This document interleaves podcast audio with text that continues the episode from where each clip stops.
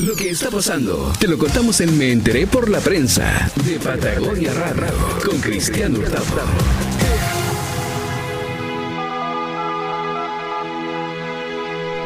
Transcurre este día, este día jueves 14 de noviembre. Tenemos cielos eh, nublados en Puerto Montt. Ahí tenemos una visual de lo que pasa a esta hora en la ciudad de Puerto Montt.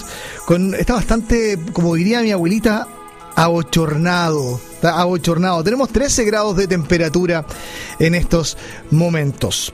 Vamos a activar nuestro Facebook Live, vamos a activar eh, nuestros, eh, nuestras redes sociales porque tenemos eh, contacto telefónico con nuestro siguiente invitado, con quien hablaremos acerca de lo que es esta, estas posibilidades constitucionales que se están viendo, estos mecanismos constitucionales que se, o mecanismos para redactar una nueva constitución, mejor dicho. Y estoy al teléfono con el abogado Marcos Velázquez, a quien le agradezco la gentileza de conversar con Patagonia Radio. Marcos, muy buenas tardes.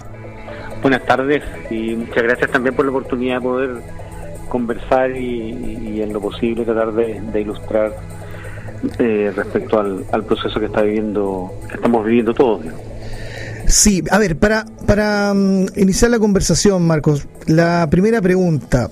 Eh, hoy día, desde todos los sectores ya se está conviniendo ¿no? que hay que hacer una nueva constitución. Eh, a lo largo de la historia nuestro país ha tenido varias constituciones, ¿no? Varias constituciones políticas que han ido respondiendo a momentos históricos. Hoy día Chile está en un momento que requiere necesariamente una nueva constitución o más bien también está la opción de reformar la actual. A ver, ahí eso es un tema en definitiva eh, que es eh, opinable en lo personal. Eh, considerando cuáles son las demandas que la gente reclama en la calle que se refieren a mejores pensiones, mejor educación, salud, etcétera.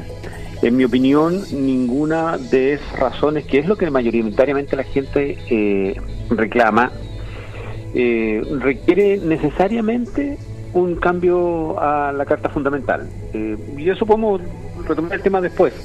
Pero creo, como tú efectivamente decías, a ver, nosotros hemos tenido periodos largos de estabilidad política, hemos tenido al inicio de la República, un momento de convulsión, pero, pero hemos tenido como, como en resumen, eh, tres cartas fundamentales o tres constituciones que han regido décadas eh, y que han dado relativamente relativa estabilidad al país. Que es la Constitución de 1833, la de 1925, y la Constitución que hoy día nos rige, que si bien es cierto, cuando se promulgó en un periodo de excepción, con un Estamos en línea con el abogado Marcos Velázquez. Eh, perdimos ahí la comunicación, no sé si está en línea. No, lo perdimos en línea. Vamos a retomar entonces eh, nuevamente el contacto con Marcos Velázquez, abogado, ex seremi de, Justicia de la región de los lagos, con quien estamos conversando eh, justamente acerca de el tema que por estos días está siendo un tema central, que se ha movido al centro del eje político eh, en cuanto a la discusión, como es la redacción de una nueva carta magna, una nueva carta fundamental que genere los parámetros de funcionamiento de nuestro país. Eh, hay en estos momentos, mientras retomamos el contacto, eh, con el abogado Marcos Velázquez, les puedo contar que en estos momentos se está discutiendo en el Congreso justamente eh, temas relacionados con el mecanismo de esta mm, redacción constitucional. Pero retomamos contacto con Marco. Marcos, te escuchamos de nuevo. Estamos hablando de esta, de esta mm, secuencia histórica de las constituciones. Sí. Mira, yo, estaba mencionando que, entre paréntesis, estoy en el sector rural, en Chiloé, entre Calbuco, o sea, perdón, entre Castro y Dalcahue, por eso quizás se cortó. Ya, no te preocupes. Eh, Ahora estoy tratando de subirme un árbol. bien, bien. Mire, el, la constitución que, que se dictó eh, y en un y se aprobó en un plebiscito que que donde en una época donde no había registro electoral y está lleno de cuestiones que uno puede cuestionar eh, y en eso yo no, creo que no, no, no, son muy defendibles las circunstancias en que se aprobó el texto primitivo pero creo hay una cosa que la gente se olvida y quienes critican eh, lo omiten en forma deliberada. El año 88, después de que el no gana el plebiscito, se hace un acuerdo entre los partidos democráticos de oposición de entonces que lideraban eh, eh, don Ricardo Lagos, don Patricio Elwin, don Gabriel Valdés, que eran las figuras más importantes, ¿no es cierto?, eh, con el gobierno de la época, y se, se hace un, un acuerdo de un gran, el primer gran paquete de reformas. Y eso se plebiscitó el año 89. Sí, yo me acuerdo de ese plebiscito, me acuerdo perfecto. Y ese plebiscito, las reformas constitucionales, si no me equivoco, fueron aprobadas por el 85,9% de las personas. Sí, fue, fue y, y, eso sentó las bases de, em, eh, de 30 años de crecimiento económico. Nuestro país en los últimos cuatro crecido en el mundo, mm. donde la pobreza bajó de un 51% a un 7,8% en el mejor minuto hace unos años atrás, mm. donde la desigualdad también bajó. Y cuando y, después de eso se hacen una serie de reformas, se fueron eliminando los que en su minuto se llamaron como los enclaves autoritarios, que eran eh, los senadores designados y otros. Y la constitución hoy día tiene las últimas gran modificaciones del año 2005 en el gobierno del presidente Ricardo Lago y la, y la, constitución lleva la firma del presidente Lago, la que está rigiendo hoy día. Eh, con el, en los últimos tres gobiernos, eh, después de, de, Bachelet 1, ¿no es cierto?, que donde también el presidente Piñera, en su primer gobierno, recibió un país en, eh, que venía deteriorando su capacidad de crecer, eh, más allá de los errores políticos que, que pudo cometer el gobierno, en el primer gobierno fue un gobierno tremendamente exitoso y recuperó su capacidad de crecer que volvió a caer a menos de un 1% o cerca de un 1% en promedio el gobierno de Bachelet. Asume Sebastián Piñera II y yo creo que esto es importante decirlo porque también es parte de la discusión en el tema constitucional. la oposición política desde el primer minuto entorpeció todos los proyectos. Los proyectos de reforma de pensiones, los proyectos para mejorar eh, la, la mala, las malas reformas del gobierno de Bachelet en materia de educación. Eh, una reforma tributaria que al final eh, se ha modificado completamente por las actuales circunstancias. Pero el país estaba volviendo a crecer. Claro, ahora, ahora, eh, perdón, eh, Marcos, pero mm, hoy día, por ejemplo, ya cuando se habla de una nueva constitución, eh, se habla anclándose en ciertos aspectos que el país ya está demandando. claro, mm, por ahí, y yo acabo de conversar hace algunos minutos con el diputado Fidel Espinosa, quien decía que para, por ejemplo, hacer modificaciones en temas como, como las AFP, eh, sí, igual hay que escudriñar en la Constitución porque dentro de la Carta Fundamental aparece ciertas atribuciones o responsabilidades respecto del sistema previsional chileno, por ejemplo, en términos macro. en ¿Mm? materia de pensiones, en materia de pensiones, yo confío mucho más en los resultados de una comisión de expertos que se nombró y se formó en el gobierno de la presidenta Bachelet II, que es la Comisión Bravo. Mm. donde participaron expertos de distintos sectores políticos. Eh, y donde en las conclusiones mayoritarias, que fue casi unánime, ellos, eh, y eso está disponible si uno lo busca en internet, en Google, por eh, informe Comisión Bravo, hay un resumen ejecutivo de como 30 páginas, y ahí también está todo el informe completo, que son más de 300 y en lenguaje muy técnico. Pero, pero, pero, perdona. ¿Y qué es lo que concluye la Comisión Bravo? La Comisión Bravo concluye lo que han concluido expertos en distintas partes del mundo. El sistema de AFP es un buen sistema de pensiones. Si el problema no está, eh, y, en eso yo creo que eh, los comisionados de esa comisión, presididos por el economista Bravo, tienen mucho más competencia técnica que Espinosa. Eh, eh, abogado. perdona. Sí. sí, perdona. Entonces, ellos concluyen que era necesario modificar algunas debilidades del sistema de, nuestro sistema vigente de pensiones, que era mejor, necesario también mejorar el pilar solidario, que son las reformas legales que no se implementaron en el gobierno de Bachelet y que estaba comenzando a implementar el, el presidente Sebastián Piñera. Entonces, eh, y, y decir que lo que es el, el, discurso, en mi opinión, populista de no más FP, que quieren un sistema de reparto, hace tres semanas atrás en España, que tiene un sistema de reparto, los pensionados marcharon hacia el gobierno socialista, marcharon hacia Madrid desde toda España pidiendo que por ley les mejoren las pensiones. Entonces, ¿qué es lo que dice la Comisión Bravo?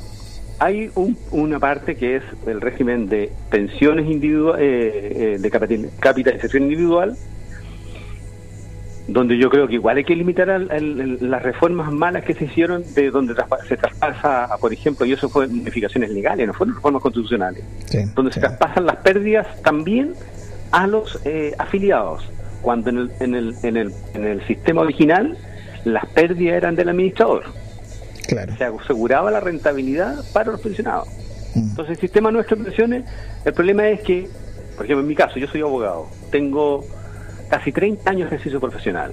Prácticamente toda mi vida he trabajado en forma independiente. Mi fondo de pensiones no me va a permitir una buena jubilación, pero esa es responsabilidad mía. Mm. Yo pude haber cotizado y no lo hice. ¿ya? Claro. Entonces, ¿qué es lo que dice la Comisión Bravo y lo que estaba haciendo el presidente Piñera? Mejorar el pilar solidario, aumentar las pensiones de la gente de menores recursos, que no podía financiarlo por sí solo, eh, y eso no requiere reforma de la Constitución. El que eh, quien diga otra cosa está mintiendo. Ahora bien, eh, abogado, estoy conversando con el abogado Marcos Velázquez. Eh, hay ya hoy, hoy día ya definitivamente el curso hacia una nueva constitución ya está ya está en camino.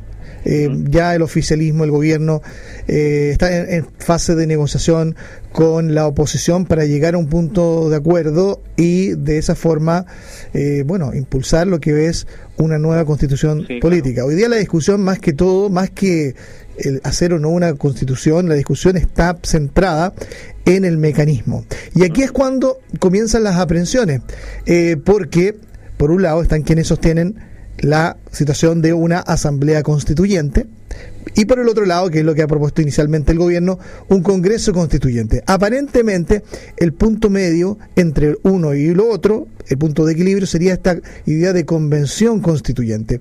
Ahora, abogado, la duda que, que yo creo que muchos tenemos es por qué hay tanta aprensión, temor o, o por ahí cuestionamiento a una, a una idea de un mecanismo vía asamblea constituyente? Es que depende del mecanismo que se elija. Yo creo que, el mecanismo el mecanismo está en discusión eh, y, y, quiero, y lo que pasa es que, mira, hay un estudio que yo creo que, que tiene que hizo la Universidad de Los Lagos eh, y yo creo que, se publicó este fin de semana en la prensa regional. eh, hay una foto que es muy demostrativa de, cómo se formó, tomó la muestra, donde se ven jóvenes, que me imagino que eran estudiantes de la Universidad del Lago, entrevistando a gente que estaba participando en manifestaciones en la plaza. Eso ya le da un, un sesgo. Pero, eh, para ilustrar, hoy día eh, en esa encuesta dice que la gran mayoría, que eran más del 60%, eh, eh, una de las prioridades, y lo vuelve a reiterar la publicación del diario, no recuerdo si fue hoy día o ayer, eh, una de las principales prioridades eh, es no más FP, sesenta y tantos, sesenta y tantos por ciento. Y uno empieza a mirar la lista de prioridades de la gente y empieza a bajar y resulta que mejorar pensiones tiene como un cuarenta y tantos por ciento. En circunstancias de que si la gente se guiara... Hay como una inconsistencia, ¿no? Entre el... ¿Mm? claro, porque la gente está se está dejando guiar por eh, eh, el discurso, la propaganda, de la misma manera que nos venden, eh, no sé, un detergente, nos dicen que la solución es no más FP.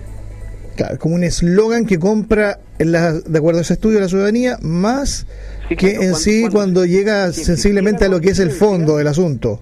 Si, si existiera conciencia que el problema son las pensiones, la demanda sería mejoremos las pensiones. Mm. Entonces, y, yo ah, quería hacer recuerdo que yo fui profesor en la Universidad de Los Lagos. el año 2011. Recibí unos cursos que venían, que ya habían hecho Derecho Administrativo 1. es, eh, en esa época, ¿te acuerdas? También en el 2011 tuvimos grandes movilizaciones estudiantiles. La Revolución Pingüina. La segunda. Esa fue, anterior, esa fue como el 2005. Esta fue la segunda. No, no pingüina, esta fue ya cuando habían crecido los muchachos.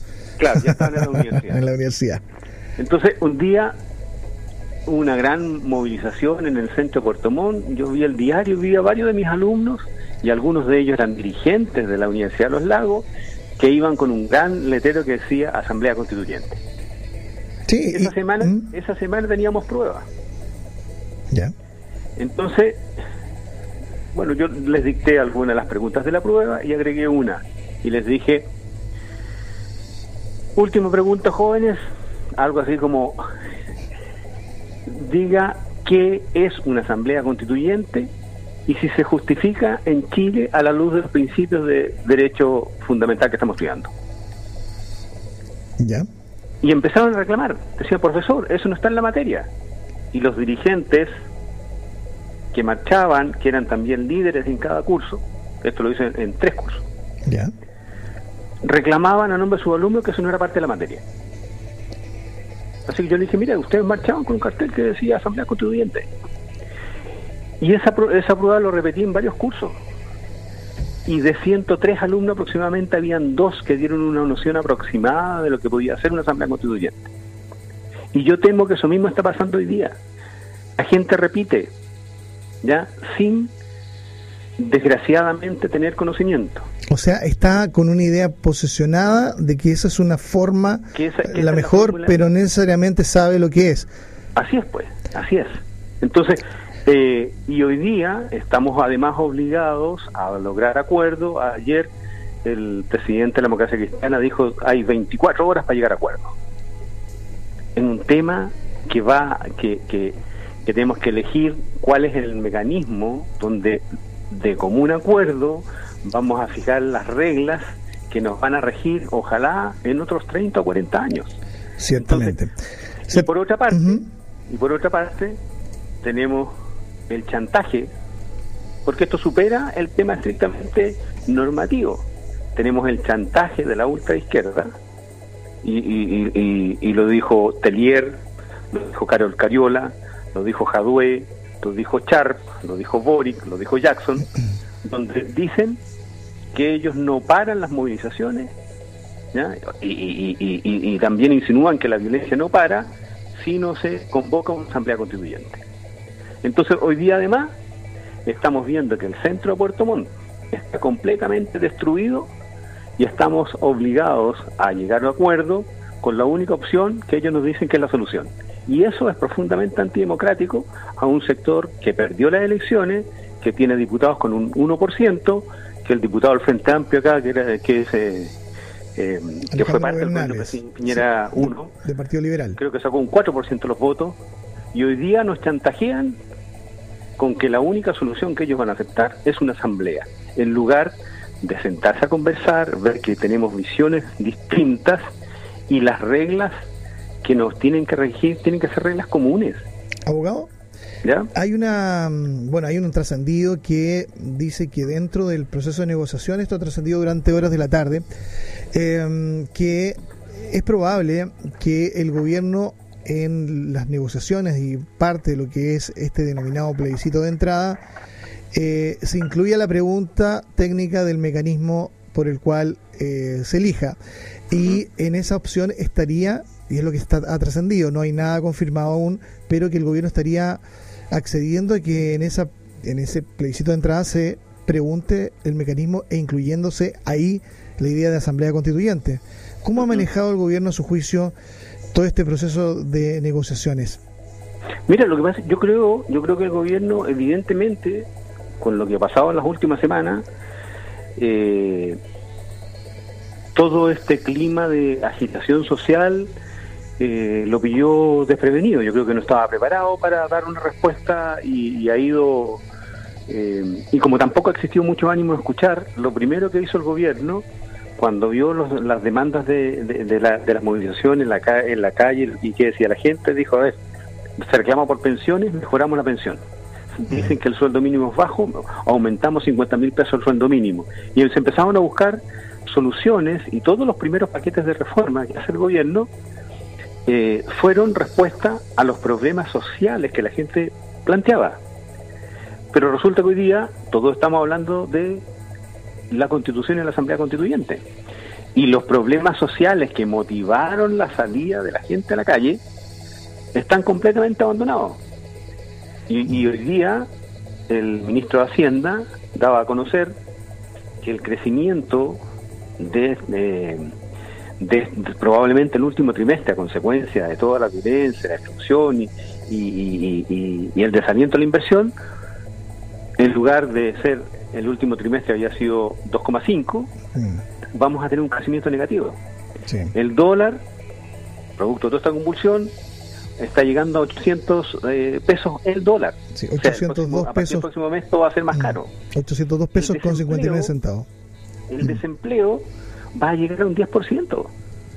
Eh, y, y, y, mientras todo eso, eso que va a repercutir en, no solamente en la familia, a quien le, le destruyeron su negocio, su local comercial, esta va a repercutir en todos.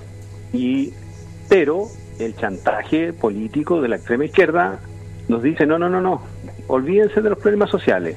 Hoy día la única solución posible es una asamblea constituyente. Eh, y yo en eso creo que mi gobierno, el gobierno por el que yo trabajé, me la jugué, que ganamos, yo creo que ha faltado liderazgo eh, en todo nivel para también decir eh, exponer nuestra visión de las cosas. Si estamos, yo veo que estamos, y, disculpa que, me salga precisamente del tema estrictamente constitucional, pero creo que los nosotros, yo te decía hace un rato, Chile, nuestro país, con el esfuerzo de todos, puede mostrar uno de los mayores crecimientos del mundo en los últimos 40 años. Tenemos montones de cosas, sentirnos orgullosos. Cuestiones que, que hicimos mal sin duda, sin duda. La soberbia de algunos eh, que genera malestar y resentimiento, las expresiones eh, hirientes cuando comienzan las manifestaciones del ministro cuando cuando dice levántase más temprano para llegar a, la pega y vaya más barato, o el otro que dice bajado las flores. Sí, claro, eh, frases desafortunadas, ¿no? Que... O sea, claro, y que fueron usadas, que a lo mejor en un periodo normal hubiesen pasado como un mal chiste.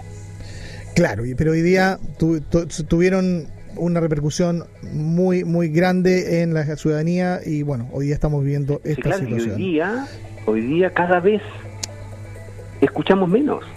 Hoy día, no sé, yo eh, soy usuario de redes sociales habituales y en los ratos eh, libres ingreso en Facebook, ¿ya? Y, y he recibido no solamente descalificaciones, sino que amenazas. Sí, es cierto. Bueno, hoy día se, ha visto una polaridad y se ha revivido una polaridad, sí, efectivamente, a través de redes sociales. Abogado Marco que estamos pasados en el tiempo, pero le quiero agradecer la gentileza de conversar con Patagonia Radio y desde luego la invitación para que sigamos conversando en una próxima oportunidad acerca de, otros temas, ¿les parece? Ya, eh, bueno, yo, yo te agradezco y te pido disculpas porque... Eh, no hablamos estrictamente del tema del mecanismo constitucional, que yo creo que todos son legítimos en la medida que recojan de manera democrática las distintas visiones que están en juego. Nadie puede pretender, menos los diputados elegidos con uno o con 4% de los votos, imponer su visión sobre el 90% de las personas.